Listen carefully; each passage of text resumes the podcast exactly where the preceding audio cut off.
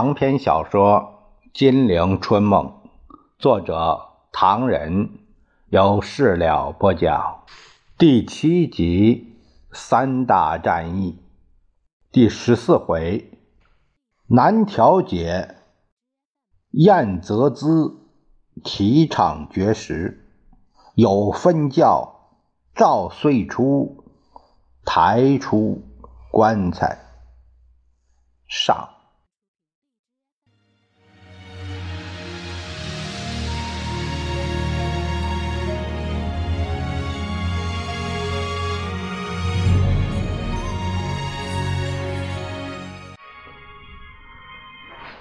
咱们书接上回，话说南京那一次国民大会开的确实是天昏地暗，日月无光。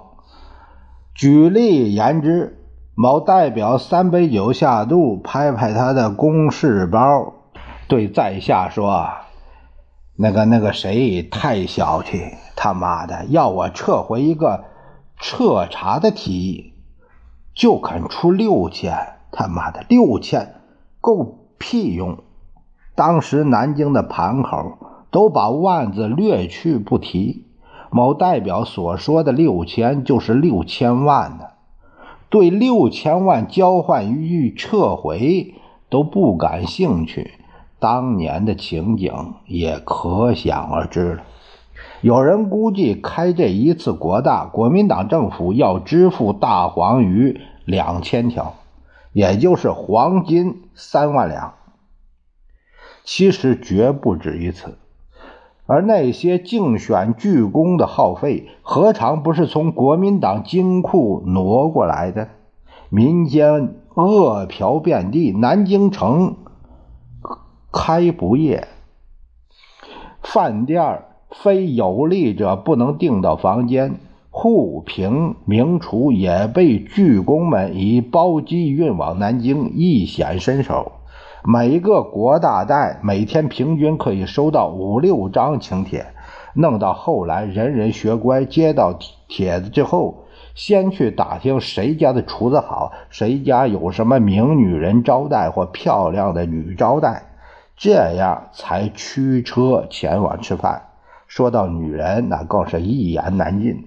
什么捧花捧牡丹，呃，还不过是表面文章。除了南京当地的舞女歌女，还到上海网络所有的红舞女交际花，包车包机专程赴南京助选，真是好不热闹。整个南京城笼罩在乌烟瘴气之中。尤其是那些触雷代表闹得更凶。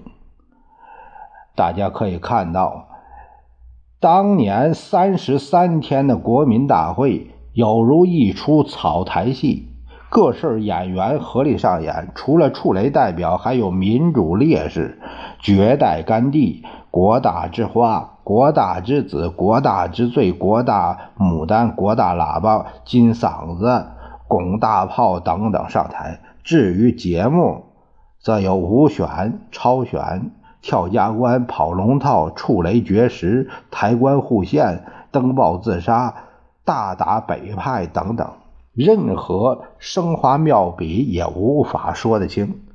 先说两百多名签署代表，在国大开锣之前赶到南京会场上、会场外，哭哭啼啼。如丧考妣。当时有一个不知就里的洋记者，见此情景，还以为国大代争民主如此热烈，大为感动。一个电报拍回去，第二天接到社方着即调回总社的命令，此人也就悻悻然而去了。他的总社远在数万里外。尚知南京行情，而此人近在咫尺，竟不知个中真相，难怪要回去吃老米饭了。这是闲话，咱们按下不表。却说这两百多个签代在南京大跑龙套，接连几天招记者发表什么宣言谈话，分头各报，要求申冤。把石头城闹得鬼哭狼嚎。蒋介石一个劲儿要查。吴铁城、陈立夫、张立生等眼见这批无主孤魂到处闯祸，急得只是跳脚，分头找人打工作揖，请求退让。但那些触雷代表，他怎肯甘心？有一个甚至对人公开说：“老子千里做官只为财，光明正大选中代表。别说吴铁城、陈立夫，就是蒋某人自己来，我也要干。我有合法证件。”其中有两名叫邱应光、傅晓峰的，更是有名火三千丈，跑到朝天宫高等法院击鼓鸣冤，地上状子，赫然是。控告张立生和谷正刚，告什么呢？说他们徇私舞弊、错点鸳鸯。高院怎敢受理这宗糊涂案呢？急的只是打工作揖，但也无法圆场。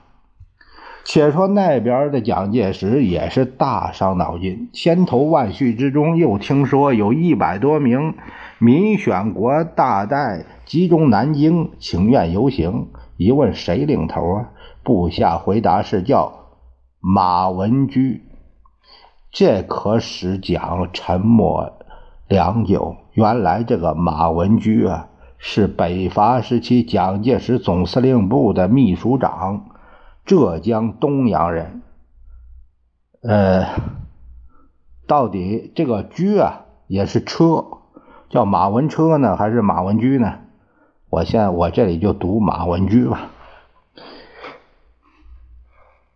呃，当时陈立夫只是他手下的一名科长，可见他的地位之重要，不亚于搞党务的丁惟汾。待宁汉分裂，蒋告下野赴日，马文居也追随左右。但为了极小的事儿，见罪于蒋，二十多年之中不理不睬。没料到马文居忽然出现，而且让蒋极为难堪。把他找来吧。蒋介石下令找马，一见面十分亲热，最后要求他别开玩笑，有话好说。马文居长叹一声。哎呀，我们都是一把年纪，开什么玩笑？我虽老朽，还想借机会做点事情。现在人家选我做代表，于法于理无可驳斥。政府凭什么不许我们开会？蒋介石又气又急，但还是一团和气，要他放弃。至于放弃以后又怎么样，这善后却无法料理。马文居长叹一声。扬扬而去。蒋介石接着又把邱应光、傅晓峰都找来，这下子却使用了臭骂诀，把他俩骂的一佛出世，二佛涅槃。左右则做好做歹，拉拉扯扯，答应他们分发当选书，啊，这样才告了一个段落。一波未平，一波又起。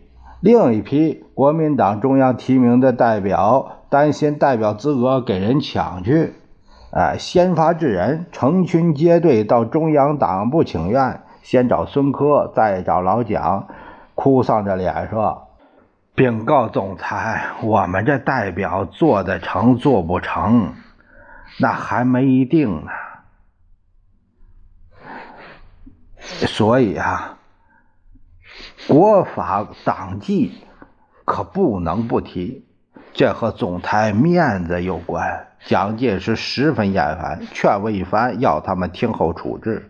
紧接着烟尘滚滚，又有一批人马赶到，原来是政党提名而未获选的代表，他们抢地呼天，要求老蒋替他们做主。这时蒋介石几乎拍桌子骂人，但一想。他们本来理直气壮，碰钉子可能闹得更大，于是虚晃一枪，敷衍了事。这批签署代表眼见偌大一个代表是将给民清两党，那还了得？于是紧急召开会议，商量应付之道。话说那些代表三十个臭皮匠，怎不能变出一个诸葛亮来呢？叽叽喳喳好半天，广东连平代表燕泽资眉头一皱，计上心来。各位，慢慢伤脑筋，兄弟想出一个绝妙计策，何不学些印度那个甘地老先生？他老先生三天两头绝食，效果甚好。我们何不照办煮饭呢？众人闻言，有的称妙，有的犹疑以为不可。说甘地绝食是为了大问题，因此引起人家的注意，收到大效果。可是严泽资正要报告绝食之妙，那边江西代表杨俏新慌忙起立，把胡子一捋。严先生诧异：“夫民以食为天，我们以民众代表身份，怎能忘了本呢？连饭都不吃，何况兄弟平日每饭必肉，吃饱喝足，怎能经得起饿肚子？一旦实施，不是要兄弟把自己老命奉送，一把老骨头葬在南京吗？”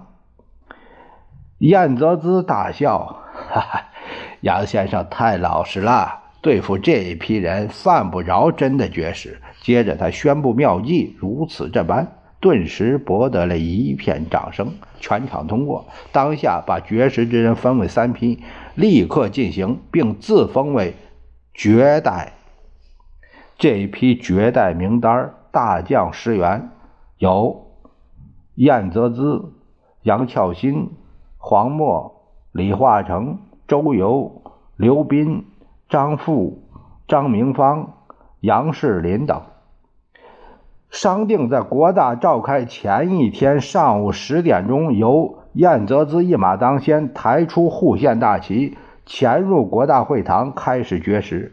他们十人上到二楼，便如老僧入定，不吭一声，为状甚怪。驻守会场的宪兵马上出现，驱之不去，问之不答。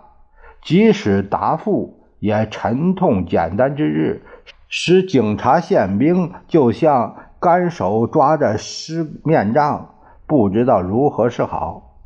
于是，一面监视，一面发足飞奔，报告大会办公室。办公室闻讯大惊，不敢怠慢，立刻报告给蒋介石。蒋介石这一气非同小可，命令。红蓝友立刻解决问题，不得有误。红蓝友上气不接下气儿，一口气儿奔向会场，对着那师尊绝代菩萨那头便拜。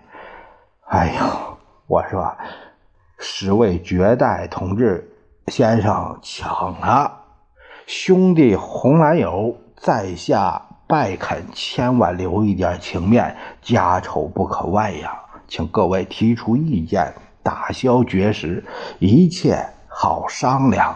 严泽子说：“洪大老爷，您听了，你们不秉公办事，绝食代表还要增加，还有两批马上就到。”红蓝友倒抽一口冷气：“同志们，请了，这里是会场，本来不能随便出入。你说的那两批代表已经给卫兵挡驾了。”燕泽资一听，破口大骂，声明已经进入会场的十名绝代，绝不轻易撤退。反正大会明天就要开，要死要活，听凭你怎么办。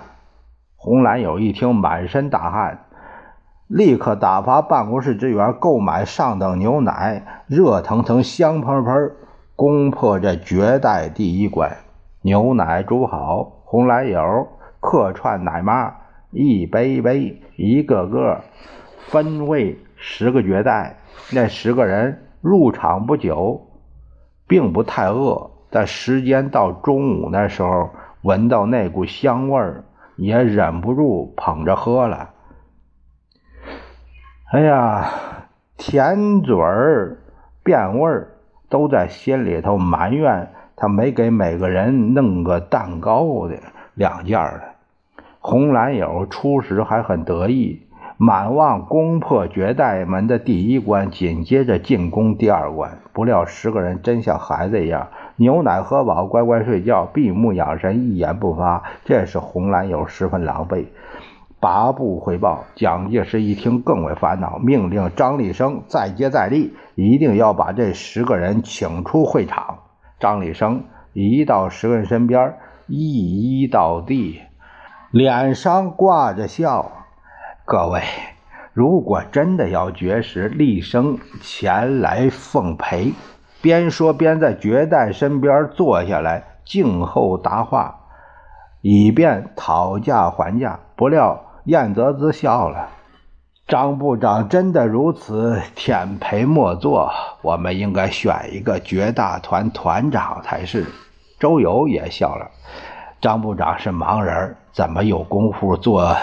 绝代佳人？杨俏新也假装叹气。张部长心意如何，我们都知道。这一份好意，心领了。张立生饱受善笑，明知完了，一身大汗，回报蒋介石。蒋介石一听大急，命令陈立夫做第三个调解人，而且只许成功，不许失败。陈立夫哪敢怠慢？但是两脚刚进会场，就像发虐的似的，连打冷战，倒抽一口冷气，马上来了个向后转，在场外转了三圈，决心回去，竟连绝代的面儿都没见。蒋介石连差三员大将，都无结果而回，气急了。